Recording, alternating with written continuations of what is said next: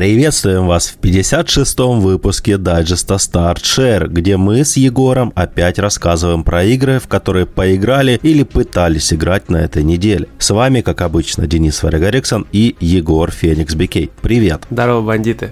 Ну что, расскажи, во что ты бандитил на этой неделе? Бандитил я с тобой в Димой на этой неделе, а точнее на прошлой, получается, все-таки. Ну, короче, прям вот перед публикацией дайджеста, можно сказать, во время публикации дайджеста. Это да. Мы это запилим на эту неделю, да. Мы, короче, играли в Chivalry 2 в бетку. Офигенная игра. Замечательно. Максимально безумная. Главная фишка этой игры это покажи мне свой боевой оскал. Это стопудово, стопудово.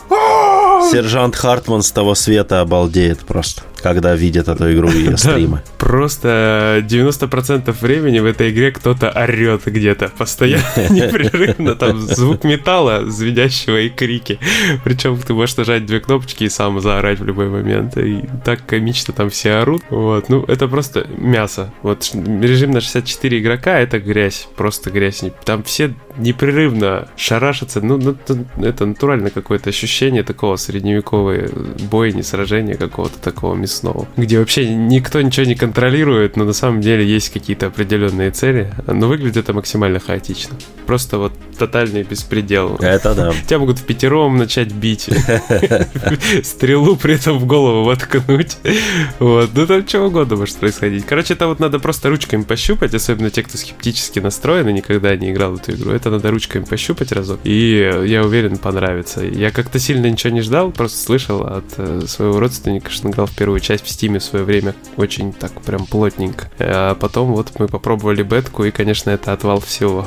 Ну, это клевое именно клевое мясо. То есть у меня она ассоциируется с For Honor, однако играть в Chivalry 2 приятнее, чем в For Honor, ну, лично мне. То есть For Honor клевая боевая система, но меня очень раздражает местный онлайн, потому что ты, если ты там сразу не тащишь, то ты на дне на века. То есть, э, да, там нужна или очень слаженная команда, которая всегда будет бегать вместе и всех валить, или ты будешь просто постоянно на такие команды попадаться. Вот, и тебя разбирают. В Chivalry такого нет. У меня больше ассоциации с Mountain Blade. Ну, я Mountain Blade не играл, поэтому ничего не могу сказать. Зря. Я, я уверен, тебе понравилось бы. По-любому. Это такой, знаешь, типа средневековые корсары. Да, я знаю, но но не, не. Я жду консольный какой-то релиз, который появится когда-нибудь. Вторую, да, надо. Вот. И в нее я попробую поиграть, конечно потому что наслышан про игру, но я в нее не играл, поэтому у меня ассоциаций таких не, не возникло. Я просто в свое время, помню, с, с обеда убегал с работы, чтобы поиграть в демку Mountain Blade, до такой она степени меня захватила. На ПК я еще играл.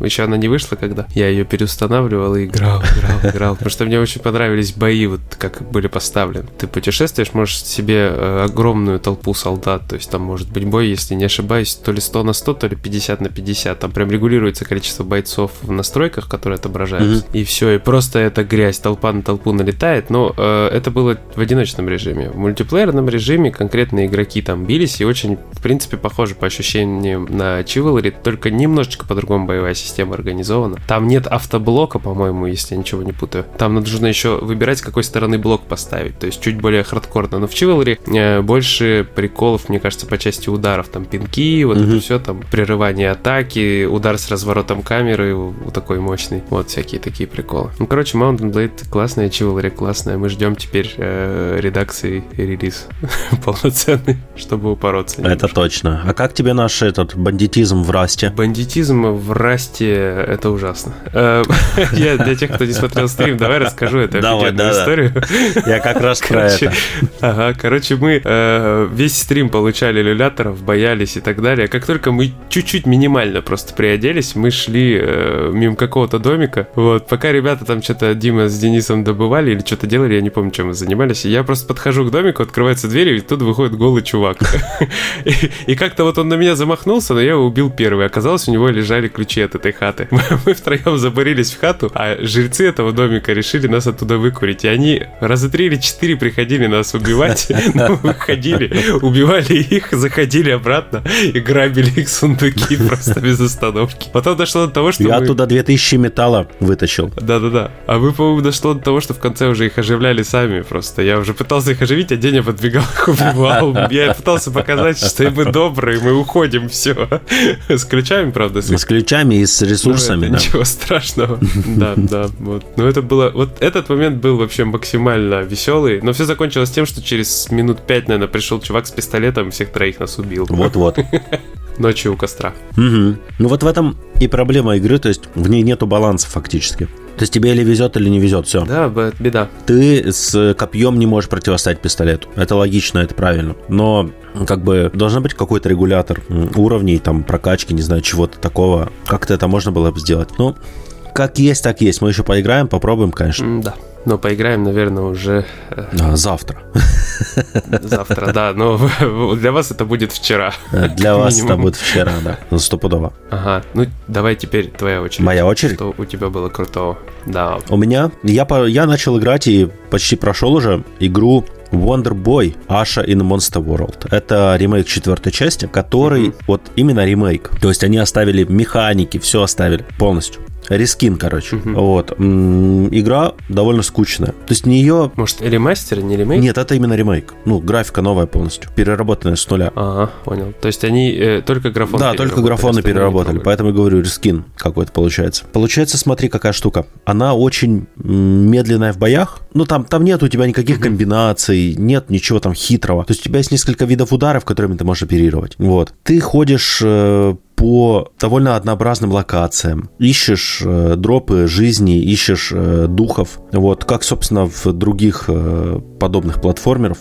Я ожидал чего-то в духе Шанте, хотя бы, что, mm-hmm. то есть вот разработчики, когда будут делать ремейк, думаю, они посмотрят на Шанте, которая превосходная, но очень легкая, но она превосходная вот в Metroidvania, и сделают что-то похожее из Аши, почему нет, тоже милая девочка, главная героиня, там с, у нее джин есть и так дальше. Но нет, они просто сделали рескин, оставили скучные бои, оставили довольно глупые загадки, не в меру, точнее неадекватный хардкор местами, невероятно mm-hmm. легких боссов, которых просто можно кнопкой одной задолбить. А в чем хардкор? Хардкор в том, что на некоторых локациях есть конченые ловушки. Например, пила, циркулярная пила, она катается по полу или по потолку. Если она, например, катается по полу из-за льда, ты не можешь прыгать на этом полу. Если ты пожмешь кнопку прыжка, Аша подскальзывается и падает. Это логично, но ты падаешь на, собственно, циркулярную пилу, и тебе хана. Ну, не смерть прямо, но ты теряешь здоровье, которого там, даже когда много, его все равно не всегда много, так сказать. Потому что урона ты там будешь получать очень много в, отдельных лабиринтах, таких, которые усеяны просто непонятными ловушками, вот этими циркулярными пилами со всех сторон и прочим. И это немножко напрягает. Плюс в одном моменте, я точно сейчас уже не вспомню, наверное, наверняка, но в оригинале, по-моему, сфинкс, ты говоришь сфинксом, и он э, задает тебе загадки. Ты должен дать правильный ответ. По-моему, в оригинале он тебе задавал 5 вопросов, а здесь он задает 10. И они абсолютно рандомные. И если ты на один вопрос неправильно отвечаешь, ты падаешь вниз, умываешь личико в фонтанчике и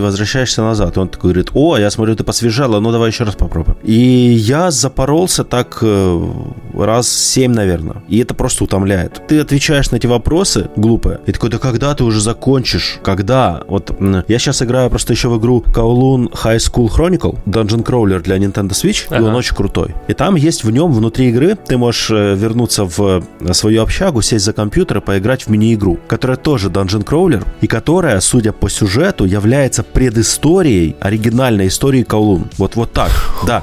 Ты играешь за, за такого себе Индиана Джонса, которого зовут Спенсер Рокфорд. Он детектив и по совместительству искатель э, сокровищ. События развиваются где-то в районе 30-х, 40-х годов 20 века. Вместо нацистов там немцы в черном под предводительством бывшего одноклассника главного героя, вернее, одногруппника из университета, который убил, ну, то есть вот Индиана Джонс реально получается такой. Mm-hmm. И ты тоже Dungeon Crawler, ходишь по локациям, и там тоже есть сфинксы, которые задают тебе загадки. И это интересные загадки. Да, они не всегда сложные, потому что многие из них уже стали классикой и просто всем известны. Они уже использовались во множестве игр там, прочим. Но это как минимум интересно. А в Аше Сфинкс задает вопросы типа, а главный повар во дворце, он утка или нет? И чтобы ответить на этот вопрос, то есть подразумевается, что ты должен был изучить весь дворец, зайти во все комнаты, что маловероятно кто сделает все на, там, моментально, ну, вот, потому что там особо ценностей-то нет.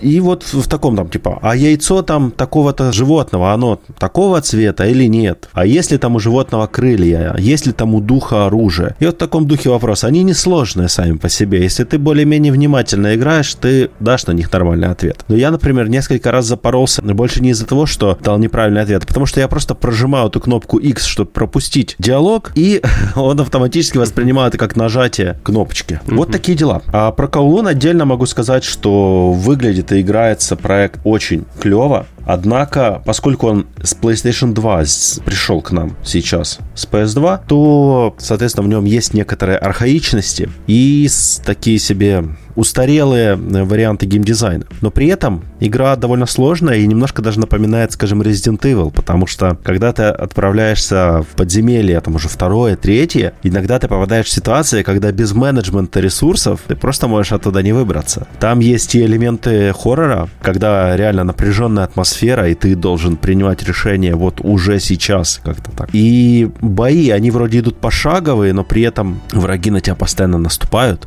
и это создает тоже прикольный эффект. Так что вот кто любит игровую историю или данжен кроулера, я думаю, что Каулун зайдет хорошо. Она только на Nintendo пока что, конечно, доступна на Nintendo Switch, и я не уверен, что она будет на других платформах, но вот как есть. Подробнее об игре расскажу в обзоре. Я вообще не собирался в нее играть, но в комментах к новости о ее релизе, по-моему, был был как раз э, был комментарий, что было бы интересно посмотреть. Это или в новости о ней, или в нашем э, дайджесте ежемесячном, что ли. В общем, я помню, что ответил на этот коммент, что типа попробую организовать, и, собственно, организовать получилось, поэтому уже играю, и надеюсь, в ближайшие две недели обзор на сайте появится. Вот так. Угу. А у тебя еще что-то было? А, Virtual Fighter я потыкал, который по а, раздавали. И что? Мне понравилось. С подключением. Я вот не знаю, что... А? Что? С подключением, говорю ты два, два поколения пропустил эту игру, она же была еще на PS3? А, я не, мне кажется, я даже больше пропустил, потому что я играл еще в части, которые чуть ли не с PS1, по-моему, или на компе где-то играл, не помню. Ну, в общем, она была еще такая, знаешь, ужасные такие анимации, она какая-то вся квадратная такая была. Ну, это первая часть, да. Но даже я... На Dreamcast, Да, я просто тогда играл, и мне очень нравилось. Э, вообще прям безумно мне вкатил этот файтинг. Я потыкал в свое время с удовольствием, но почему, наверное, я потыкал тогда с удовольствием? Потому что игр было не особо много данного жанра у меня, допустим, на той же пеке. Uh-huh. Текен мы все любили безумно. Вот. Street Fighter я играл,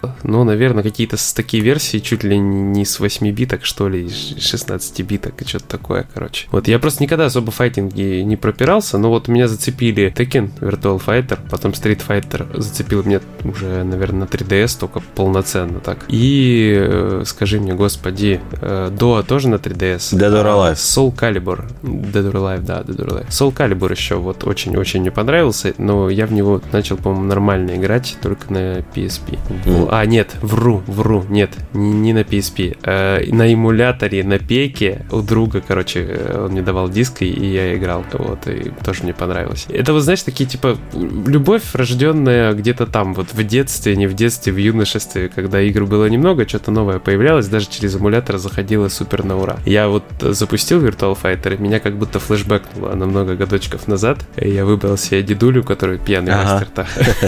Вот, и с удовольствием протыкал аркадный режим. Прям здорово было. Там мне на предпоследнем... А я блондиночка всегда играю в Virtua э, Fighter. Я не, не сильно не вникал в механику. я просто типа на батон ага. на полнейшем. Ну, с удовольствием. То есть пока батон мешал, маленько понял, что как. И вот потыкал. Я думаю, что мы с Димой постримим, ты отказался. Вот Дим сказал, что со мной поиграть.